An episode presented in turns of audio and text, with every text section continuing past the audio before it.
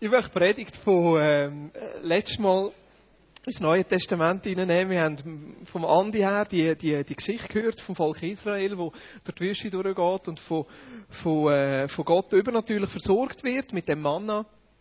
Und wie sie die Anweisung haben, rauszugehen, jeden Tag wieder neu und das zu sammeln. Und mir hat das super gedacht. Andi, wie du das gebracht hast, wie, wie die Verbindung gebracht hast, wie wichtig es ist für uns in der heutigen Zeit, jeden Tag uns aufzumachen, aus dem Zelt rauszugehen und das zu sammeln, was Gott für uns vorbereitet hat. Du hast dort vor allem den Bezug genommen zum täglichen Bibellesen. Und da finde ich ganz etwas Wichtiges. Dass wir jeden Tag uns aufmachen, also, wir haben hier kein Gesetz machen. Kennen das Kinderlied? Lies die Bibel, bet jeden Tag, bet jeden Tag. Oder irgendwie, hören auf singen, sonst gehen wir. Aber wir kein Gesetz machen. Manchmal ist es so, wenn man ein Gesetz aufstellt, jeden Tag in der Bibel lesen, dann fühlt man sich wahnsinnig schlecht, wenn man es mal ein oder zweimal oder eine ganze Woche oder einen Monat nicht geschafft hat. Aber ich glaube gleich, es ist, es ist wichtig, dass wir so geistliche Disziplinen einüben und uns aufmachen und das sammeln, was Gott für uns hat. Und das ist schon vor allem auch da, wo er in seinem Wort für uns vorbereitet hat, wo er zu uns direkt reden will. Aber auch so Gott-Stories, wo Gott uns führen und leiten und ermutigen und uns begegnen am Arbeitsplatz, in der Familie, dort, wo wir sind. Manchmal kann so ein Mann sein, was andere Leute uns sagen. Und in der Begegnung und in der Diskussion und im Miteinander. Randi hat hier die 4b gebracht, weil interessant ist ja nicht, was, was predigt wird, sondern interessant ist, was wir damit machen, oder? Das ist doch wichtig. Ich meine, wenn ich alles würde machen, was ich schon in Predigten gehört hätte, dann wäre ich wahrscheinlich schön entrückt wie der. Wisst ihr noch, 4b, oder? Die vier Brotkorn, Kornbrot, Kornbrotformel, 4b. Eine Bibelstelle nehmen aus dem, was man gelesen hat, merken, da hat mich angesprochen, die Bibelstelle nehme ich, beobachten. Was sagt die Bibelstelle? Was sagt die zu mir? Benutzen, anwenden. Wie bringe ich die in meinen Alltag hinein und nachher beten? Finde ich super. Beobachten. Habe ich es falsch gesagt? Habe ich gesagt? Bibelstelle, beobachten, benutzen, beten. Nein, ist gut. Kein Problem. Wir dürfen mich gerne korrigieren. Ich bin sogar ein Notizbuch gekauft. Ich habe Mandy gesehen, dass er so ein cooles Notizbuch hat, wo er seine Bibelstellen das erste B reinschreibt. Da hat er so ein Notizbuch brauche ich. Zuerst habe ich auf dem Internet geschaut. Und all die, die billig sind, das gleiche Ding aus dem Ausland, die schicken es nicht in die Schweiz. Also bin ich dann zum Meißner und habe mir die Teuerversion gekauft. Und die schreibe ich auch wieder an, die schreibe ich da meine Sachen. Das Einzige, wo ich nicht ganz sicher bin, ist, wo in der Bibel das mit dem Mandelgipfel steht. Aber wir haben ja heute die theologische Grundlage dazu gefunden. Das vom, vom Mose, vom Manna, vom Rausgehen und Aufnehmen und da mit dem lebendigen Wort ist etwas, was Jesus auch aufnimmt im Neuen Testament, und zwar im Johannes 6. Ein relativ langes Kapitel und ich möchte einen größeren Ausschnitt daraus äh, anschauen mit euch und statt das vorzulesen, habe ich vom Andi den Jesus-Film bekommen anhand vom Johannes-Evangelium. Warte noch schnell, äh, Steff, wir bringen jetzt noch ein paar Bibelstellen. Ähm, und ich möchte den, den, Abschnitt anhand von dem Film anschauen, weil ich denke, es ist mal etwas anderes, das irgendwo mitzuerleben. Aber ihr dürft gerne die Bibel aufschlagen, im Johannes 6 und auch mitlesen bei den einzelnen Sachen. Was passiert im Johannes 6? Im ersten Teil von Johannes 6 sind die Speisung der 5000. Also sie sind am See Genezareth, eine riesige Menschenmenge, wo Jesus nachläuft und sie haben Hunger und die Jünger kommen und sagen, was sollen wir machen? Und Jesus kommt von einem kleinen Bub fünf Brot und zwei Fische über und er vermehrt sie und alle haben genug. Mehr als 5000 Leute, ein wahnsinniges Wunder. Jesus geht auf den Berg allein beten, seine Jünger gehen ins Bötli, fahren über den See rein, es stürmt. Jesus kommt auf dem Wasser, rettet sie und sie sind auf der anderen Seeseite. Und nachher kommt die Begegnung, wieder mit einer relativ grossen Menschenmenge. Die Menschen auf der anderen Seite, wahrscheinlich nicht alle, aber ein Teil von denen haben sich gewundert, wo ist Jesus her? Was ist passiert? Wieso nur ein Bötli? Die auf der anderen Seite haben vielleicht gehört, hey, Jesus ist übergekommen. Und sie sind zu Jesus her. Und haben verschiedene Sachen gefragt. Und was man merkt, und das kommt beim Film, glaube ich, relativ schön raus, ist, dass der Mensch an sich eine Not hat oder eine Sehnsucht hat nach Erfüllung, nach Sinn, nach Bestimmung und nach Berufung. Ich glaube, jeder Mensch sehnt sich nach zu wissen, gibt es einen Gott oder gibt es keinen Gott, gibt es etwas Übernatürliches, zu wissen, für was bin ich da und wie soll ich mein Leben gestalten. Und in dieser Herausforderung stehen die Menschen da drinnen, die da Jesus begegnen. Und Jesus holt sie ab und sagt ihnen, und das ist aufgeschrieben hier im Johannes Kapitel 6, Vers 26. Jesus entgegnete, Ich will euch sagen, warum ihr mich sucht, warum ihr mich sucht.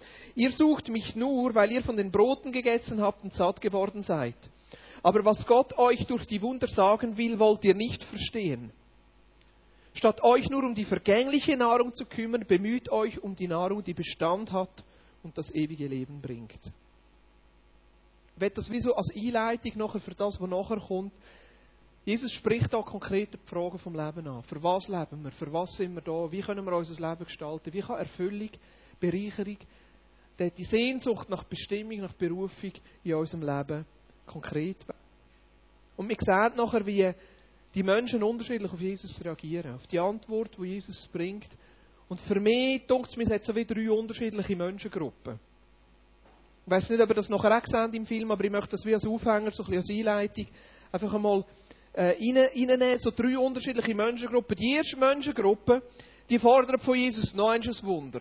Jesus sagt da eigentlich in dieser Bibelstelle im Vers 26, Hey, ihr seht zwar das Wunder und seht, wie das Brot vermehrt ist und erlebt eigentlich, dass es einen Gott gibt, aber ihr versteht nicht, was Jesus oder was Gott euch mit dem eigentlich sagen will. Das Wunder ist nicht eigentlich, sondern da, wo dahinter steht. Dass es einen Gott gibt, der ein Leben für euch parat hat.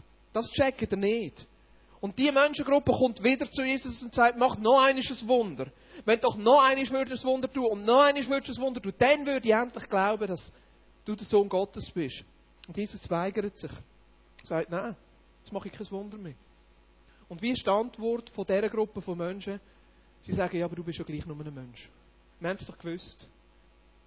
Einer sagt, ja, aber wir kennen ja deinen Vater und deine Mutter, wir kennen deine Brüder, bist gleich nur ein Mensch. In der heutigen Zeit, glaube ich, drückt sich die Menschengruppe so aus, ja, weißt du, Christsein ist eine Religion wie alle anderen auch. Ist nicht besser, ist halt eine Religion und die, die, die es halt brauchen, die brauchen es halt, die brauchen es nicht. Das ist so die eine Menschengruppe. Die andere Menschengruppe finden Jesus eigentlich ganz cool, interessieren sich auch für seine Botschaft, nicht nur fürs Wunder, interessieren sich, was er zu sagen hat, aber schlussendlich ihres, ihres Drängen innerlich ist gleich nur nach der eigenen Befriedigung. Ihres Drängen innerlich ist gleich nur sich selber, mein Bedürfnis nach Sinn, mein Bedürfnis nach Anerkennung, nach Karriere, nach Sinn vom Leben, mein Bedürfnis nach einem besseren Leben, einem schöneren Leben, mein Bedürfnis nach Hoffnung, mein Bedürfnis nach Verwirklichung, mein Bedürfnis nach Sinn. Und das ist die Menschengruppe, die sich wie die erste Menschengruppe nachher auch wieder von Jesus abwendet. Und wir verstehen, wir schauen hier eine Bibelstelle an im Neuen Testament, wo ich glaube, es ist fast eine der krassesten Bibelstellen. Und ich frage mich manchmal, wie viel also von dieser Botschaft von Jesus in der heutigen Kirche wirklich Platz hat. Manchmal denkt es mir sogar, dass wir als Kirche in der Versuchung stehen, eigentlich auf diese Menschengruppe genau einzugehen und zu sagen, ja, unsere Botschaft muss doch attraktiv sein. Unsere Botschaft muss doch relevant sein. Unsere Botschaft darf doch Menschen nicht vor den Kopf stoßen. Und manchmal habe ich fast Angst, dass unser Evangelium, das wir predigen in der westlichen Welt, eine verwässerte, abgeschwächte Botschaft ist, wo grundsätzlich nur darin besteht, dass wir sagen, komm zu Jesus und er macht dein Leben in Ordnung. Komm zu Jesus und er gibt dir einen Sinn im Leben. Komm zu Jesus und nachher ist alles gut und deine Bedürfnisse sind gestellt. Es ist ein Teil der Botschaft von Jesus, aber nicht nur. Und ich glaube, wir tun Jesus Unrecht wenn wir das Evangelium auf diese Botschaft reduzieren. Weil was wir merken, und das sehen wir nachher, es kommt so gut raus im Film, dass Jesus auf das eigentlich keine Rücksicht nimmt. Im Vers 60 vom Johannes 6 heißt es nachher, empört sagten viele seiner Jünger, sie werden sogar Jünger genannt, empört sagten viele seiner Jünger, was er da redet, ist eine Zumutung. Wie kann man von jemandem verlangen, so etwas anzuhören? Hey, wer, wer, bist du eigentlich, dass ich dir da muss zuschauen, zulassen, wenn du so Sachen rauslässt? Es ist eine Zumutung, das nur zu hören. Es geht nicht mal darum, das zu leben, es geht schon nur darum, zu hören. Es ist eine Zumutung. Vorher sind es noch Jünger die Jesus nachfolgen und mit dem unterwegs sind und jetzt laufen sie davon. Und die dritte Menschengruppe, und ich wünsche mir, dass ich dort dazugehöre, kommt nachher ganz am Schluss Versen 68 und 69, da fragt sie Jesus direkt, und wirst mit euch, wenn ihr auch gehen? Und ich finde das so super, weil es ein Kern ist vom Christsein, wo Freiwilligkeit beruht und nicht ein Zwang kann sein. Jesus sagt, wirst mit euch, ihr seid frei. Auch wir dürfen gehen.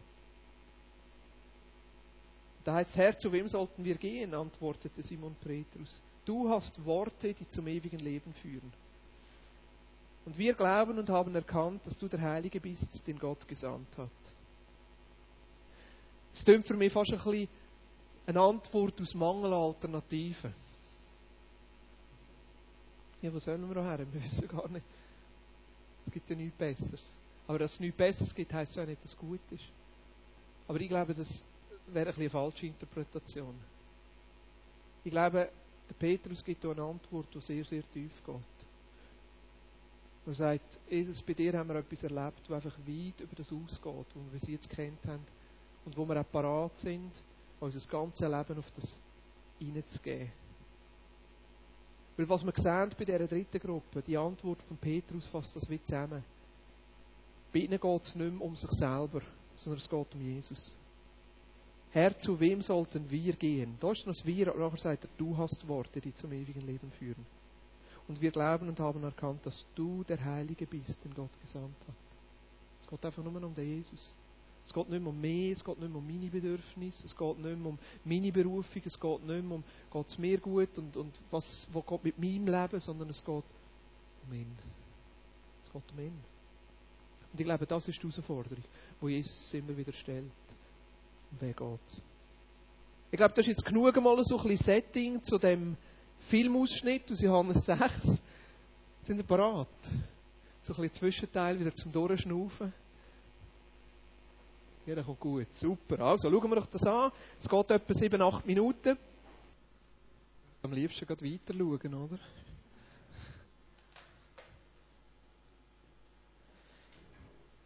Stellt euch vor, ihr lebt in dieser Kultur und ihr seid aufgewachsen mit der klaren Lehre, was gut und was falsch ist, und mit dem klaren Verständnis, dass es unmöglich ist, einen Toten anzulängen und dabei noch rein zu bleiben. Die Juden haben damals dort, wo ein Toter gelegen ist, ein Tier oder, oder ein Mensch, Stein hergetan, um ja auch vor allem Priester davor zu warnen. Achtung, das ist etwas unrein. Und der Priester hat nie dürfen einen Toten anlängen. Weil damit wäre er unrein geworden.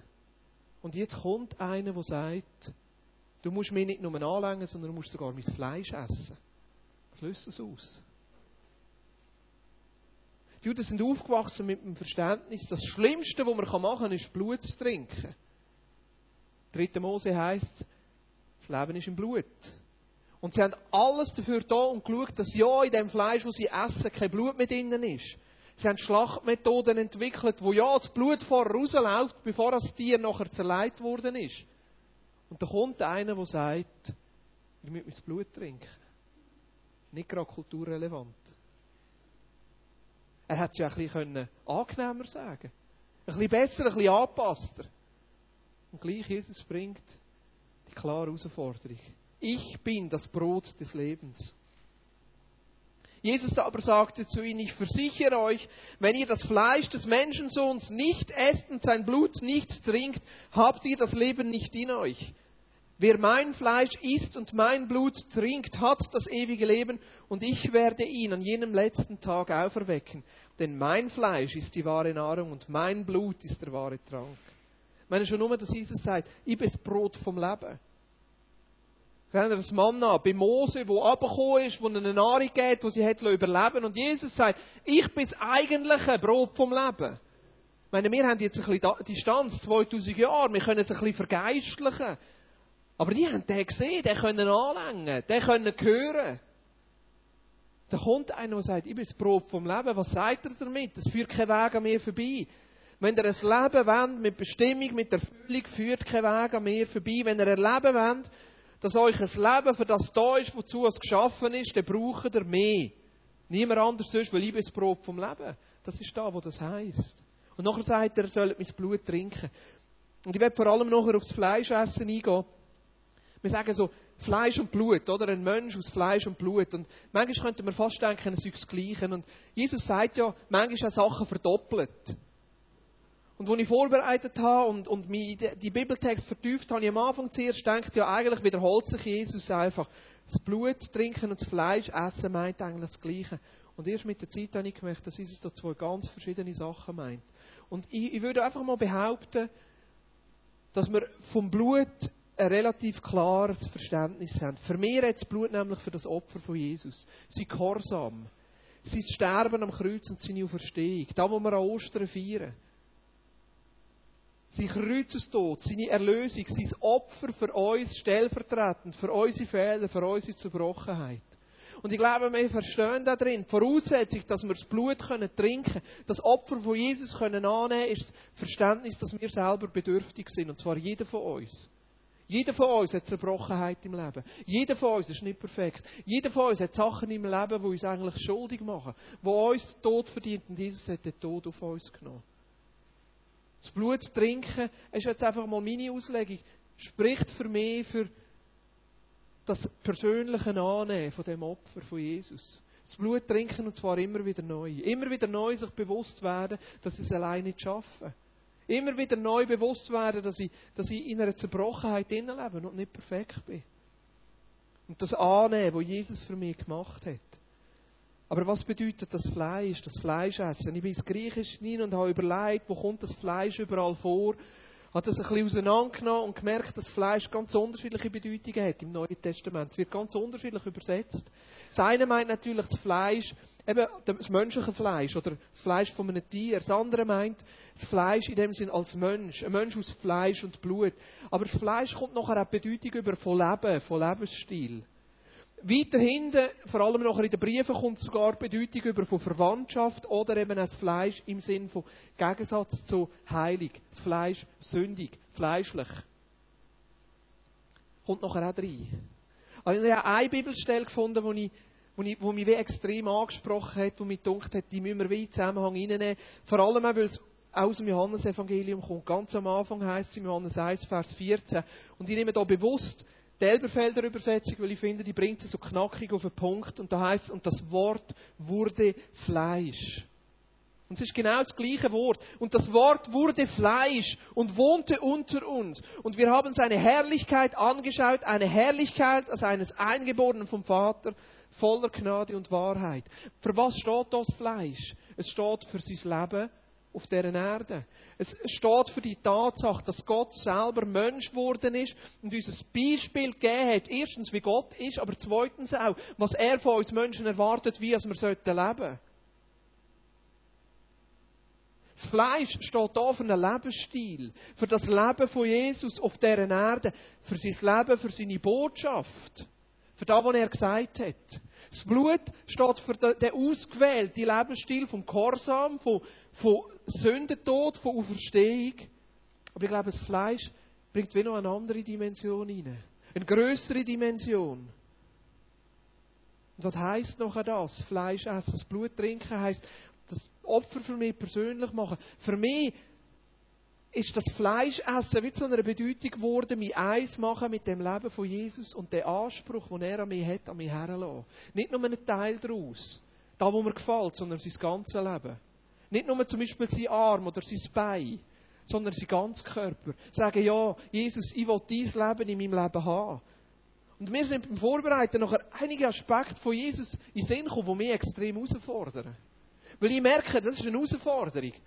Er hat auch diesen Juden gesagt, er müsse mein Fleisch essen und mein Blut trinken. Er hat nicht etwas Schönes wollen, ein Versprechen machen, sondern eine Herausforderung. Für mich ist es eine Herausforderung zu merken, in dem Fleisch innen ist sein Anspruch nach voller Hingabe. Sein Anspruch nach einem ganzen Herz, nicht nach einem geteilten Herz. Sein Anspruch an mich, meine Seele, mein Körper, mein Leben, meine Energie, für ihn dürfen zu brauchen. Sein Anspruch dürfen Herz sein. Sein Anspruch, mein ganzes Leben dürfen zu prägen. Nicht nur einen Teil von meinem Leben, sondern mein ganzes Leben dürfen zu prägen. Nicht nur dort dürfen dabei sein, wo es mir jetzt hilft und für mich gut ist, sondern auch dort dürfen reinzureden, wo ich vielleicht denke, ich wüsste es besser oder so könnte es anders gehen.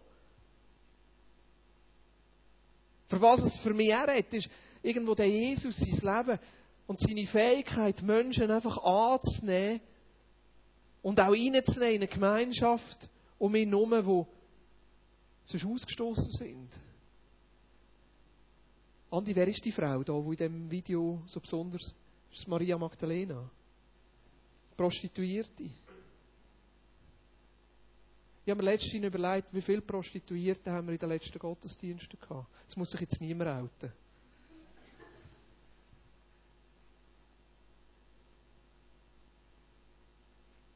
Wie viel? Und ich glaube, wir stehen in einer Gefahr, als, als Kirchen ganz allgemein, einfach nur so den gesunden Mittelstand in der Schweiz anzusprechen. Und natürlich haben wir vor allem den Mittelstand in der Kirche, weil von dem Mittelstand gibt es so viel in der Schweiz, oder? Das ist eben der Mittelstand. Die, die einen guten Job haben, die gut bürgerlich und äh, ein Familienhäuschen und eine Katze. Und das ist super, weil da gehören wir rein. wir dürfen auch einen Hund haben, gell, Thomas? Ein Hund ist auch in Ordnung. Oder ein Meersäule oder ein Hamster oder eine Eigentumswohnung und eine gute Ausbildung und, und sicher und eine Zukunftsperspektive und Kinder, die Kind sein können und einigermaßen Deutsch können und alles wunderbar und das Leben ist in Ordnung. Aber wo sind die Menschen, die zerbrochen sind, die am Rand der Gesellschaft stehen, die kaputt sind? Wo sind die Menschen, die, die nicht durchkommen, die von der Sozialhilfe abhängig sind?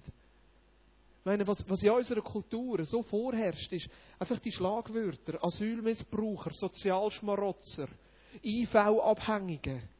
Und da kommen Leute in Gottesdienst und was sind die Bilder, die ich zuerst sehe? Es ist ein Schlagwort, ein Wort auf den Stirnen. Asylmissbraucher, IV-Abhängige, Sozialschmarotzer. Und ich merke, es fordert mich heraus, dass Jesus einen Lebensstil leben konnte, wo die Menschen sich wohlgefühlt haben und ihr Leben nachher sich verändert hat bei den Ehebrechern, bei den Prostituierten, bei den Anständigen, bei den Zerbrochenen. Und da kommt für mich etwas anderes drin, weil was ich merke im Leben von Jesus, ist sein Hass auf Heuchelei und sein Hass auf Oberflächlichkeit. Manchmal dunkt es mir, wie er verrückt wird, wenn die Pharisäer und Sadduzäer kommen und irgendwelche Sachen vorspielen und er rührt ihnen wirklich Wörter an den Kopf und ich denke, die sind nicht ganz tauglich. Aber es ist Hass auf die Oberflächlichkeit. Und manchmal dunkt es mir, wie wir mit unserer eigenen Zerbrochenheit umgehen. Manchmal denke ich, sind wir uns bewusst, wie würden wir miteinander umgehen, wenn wir wirklich voneinander wüssten, wie unser Leben aussieht. Und Jesus hat eine Gemeinschaft können leben, wo Zerbrochenheit Platz hat und Ehrlichkeit Platz hat und in dem eine Veränderung gekommen ist. Und so manchmal spielen wir Sachen vor und ich glaube, Jesus hat einen Hass auf die Sachen, auf die Oberflächlichkeit und müssen richtig und müssen gut sein und nicht wirklich können zu dem stehen, was passiert, dass wir auch Veränderungen erfahren. Ich frage mich, ich frage mich wie, wie, wie können wir es schaffen, in der Schweiz, dass wir die Ausländer erreichen? Wie schaffen wir das? Die Romas, Zigeuner. Es fängt schon bei den Italienern und bei den Franzosen und bei den Spaniern und bei den Portugiesen an. Ja, heute Morgen ganz konkret in der Frage, wäre es nicht besser, wir würden Hochdeutsch reden? Das ist eine gute Frage. Würden es vielleicht Leute verstehen, aber bei uns Hochdeutsch, Schule und alles und so. Könnten wir Übersetzung machen. Aber es fällt auch bei mir persönlich an, wie viel Kontakt habe ich überhaupt zu so Menschen? Jetzt ich persönlich. Das andere, was mich herausfordert, ist, Jesus, sein Lebensstil von der Einfachheit, das Fleisch essen, sein Lebensstil von der Einfachheit. Ich stehe vor euch mit Markenkleider. Das Hömmli bin ich ganz stolz gewesen und im Dezember gekauft Slimline. Sicher. Wir sind, wir sind in Bern gewesen, haben, haben mehr zufällig Martin und Georgia Bühlmann getroffen. Und er ist in so einen so eine, so eine Laden gepostet, wo er seine Pulli hat. Und dann habe ich ein Hömmli probiert und gemerkt, das Slimline sieht wahnsinnig gut aus. Aber es hat 100 Stutz gekostet. Ja. Leiste ich mir nicht immer. Weil alle anderen Sachen, so die Kleider, die ich sonst habe, komme ich ganz verbilligt über, sonst würde ich mir die auch nicht kaufen. Ich denke, die Hälfte der Weltbevölkerung lebt mit weniger als 2,5 Dollar pro Tag. Also mit dem Hömmli, die Hälfte der Bevölkerung könnte mit dem Hömmli 50 Tage sich durchschlagen. 50 Tage, mehr als zwei Monate. Nein, nicht ganz zwei Monate, Entschuldigung. Ja, Adam Riese rechnet, ist Glückssache.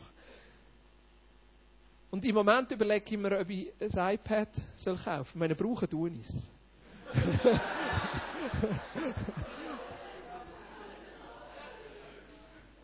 Und verstehen ihr, nicht, nicht, gegen, nicht, gegen, nicht gegen die Sachen irgendwo, meine, wenn ihr gesehen habt, wie schön als Jesus den Bart gestutzt hat, oder? Schöner Bart war bei Jesus, oder? Ich meine, das ist zum Coiffeur ab und zu.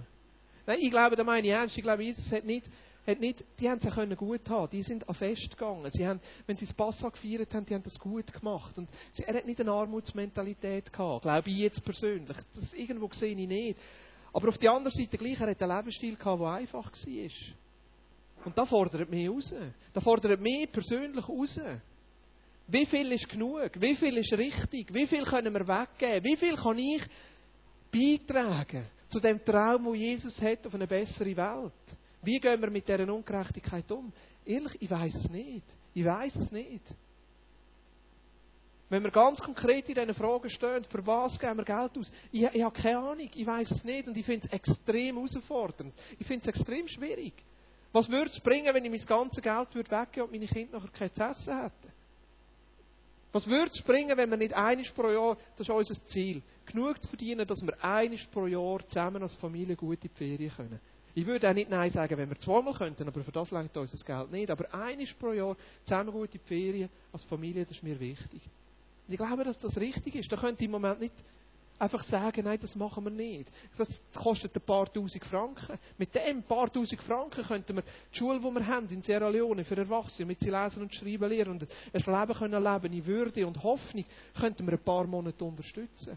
Und ich weiß es echt nicht, was ist richtig. Und gleich merke ich, die Botschaft von Jesus und das Leben von Jesus ist eine Herausforderung für jeden von uns. Weil er sagt, ihr sollt mein Fleisch essen.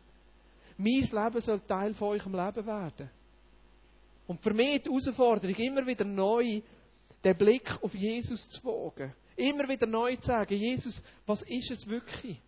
Wie können wir dein Leben in der heutigen Zeit leben? Wie ist es möglich, die Herausforderung von deinem Fleischessen in die heutige Zeit zu übertragen? Was bedeutet das für mich da, jetzt, heute? In 2010. Was bedeutet das? Und das Erste, was ich merke, es ist, wie nötig es ist, dass der Heilige Geist mir hilft, meine Brüllen abzuflecken. Und einen neuen Blick zu wagen auf den Jesus. Wir sind manchmal so selektiv. Und ich glaube, wir, wir brauchen es, dass wir befreit werden und, und den Jesus wieder neu können entdecken Wenn wir Bibel lesen, es ist wichtig, dass wir Bibel lesen. Ich glaube, wir können jede Seite aufschlagen und Jesus drin entdecken. Nicht nur mit den Evangelien, auch überall, auch im Alten Testament, auch in den Briefen, Jesus neu entdecken. Und nicht einfach das rausnehmen. Sein Fleisch essen bedeutet, sein Leben als Maßstab zu haben und zuzulassen, dass sein Leben uns beurteilt. Nicht, dass wir das rausnehmen, was uns passt und das andere weglassen, sondern dass wir zulassen, dass sein Wort uns beurteilt, sein Wort uns richtet, sein Wort uns prägt. Jesus redet von Essen. Essen ist nicht eine einmalige Entscheidung, sondern ein Lebensstil. Ein Lebensstil, wo ich parat bin, um mich auf den Jesus einzulassen. Ein Lebensstil, wo ich parat bin, immer wieder neu, immer wieder neu zu sagen, Jesus, dein Leben soll mein Leben prägen. Und vielleicht habt ihr es gemerkt, vor euch steht das Abendmahl, weil ich glaube, es hat mit dem zu tun. Und ich habe ganz bewusst noch braunes Brot gekauft. Weil ich gewusst, Zopf haben wir. Aber ich habe ganz bewusst braunes Brot gekauft, auch als Ausdruck davon, sein Fleisch essen. Das Brot, das er uns da als Beispiel gibt, das ist nicht immer einfach. Das ist manchmal ein bisschen körnig. Manchmal bleibt einem vielleicht auch ein Korn im Hals stecken. Und Jesus sagt, mein Blut ist wahre Trank und mein Fleisch ist wahre Nahrung. Und in dem Sinne gibt er uns ein Versprechen dass er uns sein Leben ganz zur Verfügung stellt. Du kannst es anschauen. Es ist hier für dich. Sein Leben ganz hier zur Verfügung, hier auf dem Tisch. Er sagt, da ist es, ihr dürft es nehmen. Immer wenn ihr wollt und immer wenn ihr braucht. Mein Leben ist da, mein Blut ist da. Wenn du heute Morgen da bist und du merkst, dass du Hilfe brauchst in deiner Zerbrochenheit, sein Blut ist da. Sein Opfer ist da und du darfst das trinken, du darfst das für dich nehmen und sagen, in meiner Zerbrochenheit innen kann ich wieder ganz werden mit dem, was Jesus für mich da hat. Und was auch da ist, ist das Brot, das Beispiel für sein Leben. Und ich werde das ganz bewusst einmal unter den Aspekt stellen. Wenn wir es nehmen, dass wir es nehmen mit dem Bewusstsein, dass Jesus uns sein ganzes Leben zur Verfügung stellt.